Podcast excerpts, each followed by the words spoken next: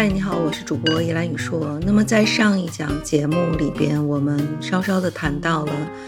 人才盘点的前世与今生。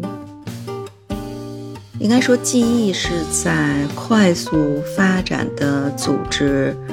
过程当中，它采取了人才盘点的这样的一个有效的办法，去解决了它的人力的这个资产和组织发展相匹配的这样的一个问题。当然，我们说人才盘点到底是什么？人才盘点实际上就是在组织发展的各个阶段，通过对组织里边人力资产的这样的一个盘点，让人力资产与组织发展相匹配。当然，这个里边包括了我们的组织结构、岗位发展、整个匹配的这样的一个变化，也包含了。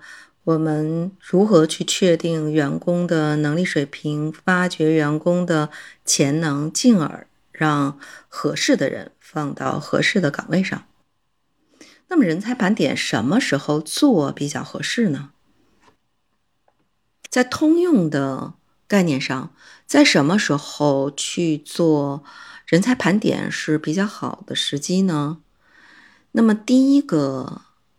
是企业的快速的发展阶段，它需要大批人才供给的这个时候，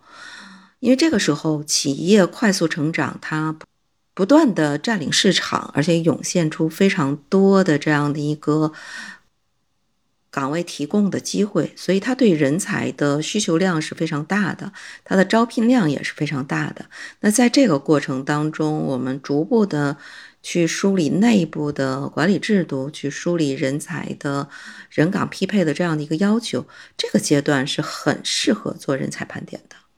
那么第二个呢，企业战略转型遭遇到非常重大的变革的时候，比如这个企业面临了并购、重组。包括它的经营的模式发生一个非常大的这样的一个调整的时候，我们做人才盘点是有助于帮助这个企业能够很清楚的去掌握它所有的这个人才的资产的状况，可以对我们面临的这样的一个变革去提供匹配的人才。那么第三个就是企业在。过度依赖外部输入关键人才的时候，你会发现很多的民营企业啊，很希望通过引进一两个领军人物，然后去解决他现在企业存在的问题。可是事实上，在企业发生转型，然后包括过度依赖这种关键人才的时候，新引入的人才。不一定很适合这个企业的生存环境，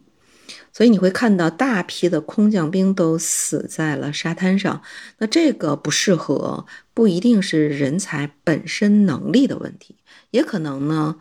因为外来的这个人才对公司的战略理解不够，他不太适应企业的这个状况，所以造成了他的融入发生了这个问题。那么另外一个呢是。以前可能引入的这个人才是外企的，他空降到了一个民企，那面临的这个文化冲突的问题，也让他没有办法很好的融入到新公司。那么第三个呢，嗯，是整个团队的这个能力匹配的问题。呃，有可能空降兵，呃，空降之后发现企业现在的团队和。他之前的这个团队存在一种能力巨大的一个落差，那造成这个新空降的这个人员无法充分的发挥现有团队的人员的能力，所以企业在过度依赖外部输入关键人才的时候，也要适当的去培养内部的人才，给内部人才成长的机会，达到内外部人才供给的一个平衡点。这样的一个企业才可能实现长远的继续发展。那么第四种情况就是，当关键人才流失严重的时候，我们去做这个人才盘点。因为这个时候你在做人才盘点的时候，可以去发现企业当中我们潜在的关键人才，而且在这个过程当中，我们要充分的去分析人才流失的原因。充分去考虑哪些岗位的稳定性存在一定的问题，所以针对我们发现的分析的原因，去启动我们的人才的策略，去完善我们人力资产和岗位匹配的这样的一个相应的制度和文件，然后去改善我们关键人才流失的根本原因。那么第五种呢？就是企业的人才供给和分布非常不均衡的时候，关键岗位的任职的匹配度不是很高，因为很多的企业实际上他对岗位没有明确的岗位要求，包括对新人、对企业的这个领导者，往往都会有非常非常多的这样的一个期待。当然，这个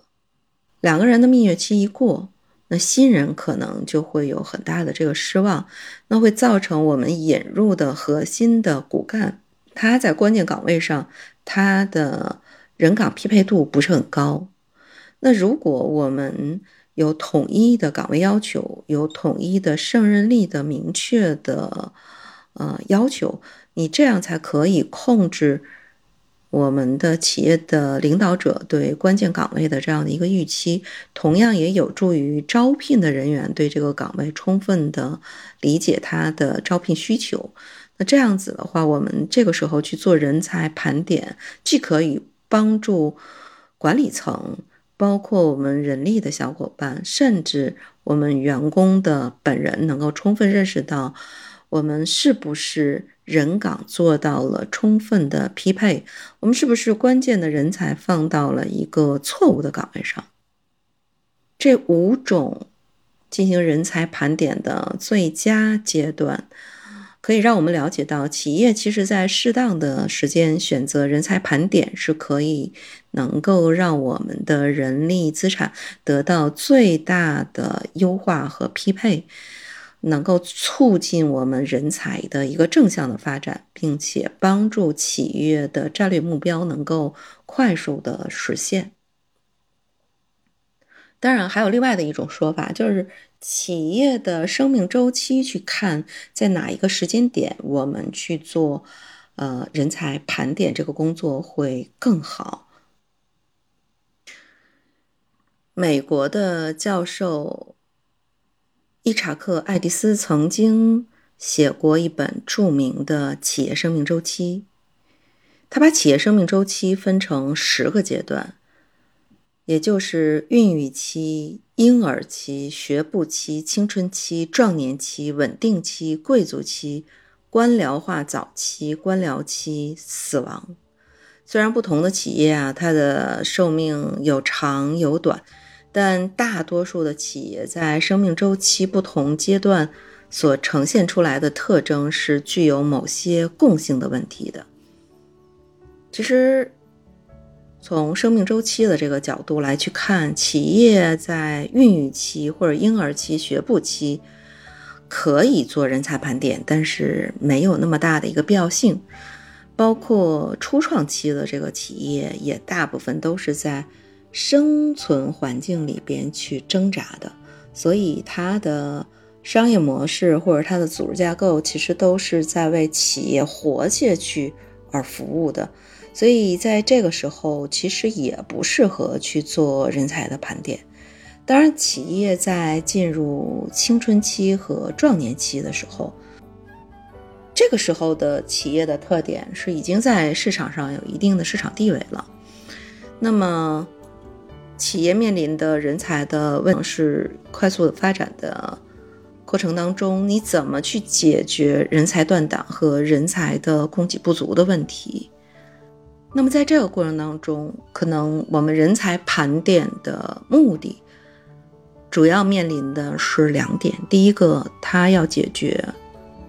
快速发现和培养公司发展所需要的人才；第二个，要给老员工一些压力。让这些老的这个员工焕发他以前没有释放出来的潜力。当然啊，在企业进入这种贵族期或者官僚期所面临的这个人才的问题的时候，是企业的发展其实是已经进入到一种瓶颈，并且甚至可能在这个过程当中开始走下坡路。我们都知道波峰和过波谷嘛，当你走到了一个顶峰的时候，就意味着你马上面临走下坡路的这个问题。所以在这个阶段，企业内部的活力是不足的，而内部的管理逐渐的形成一种官僚化的这样的一个体制。所以对于内部的人员，他的发展空间是不太明确的。那么在这个过程当中，我们去做人才盘点的目的。第一个要明确人才的现状，去发掘那些有想法、有冲劲儿、有创新意识的这样的潜力股，要去找一些这样的人才。那么第二个呢，我们去聚焦这样的一个潜力股人才的一个盘点和实施的发展计划。那么第三个呢，也通过人才盘点的这样的一个方式，能够去破除。官僚体制的阻力，重新找回这样的一个组织活力。好，那今天我们关于人才盘点的最佳时机就聊到这里，我们下期节目再见。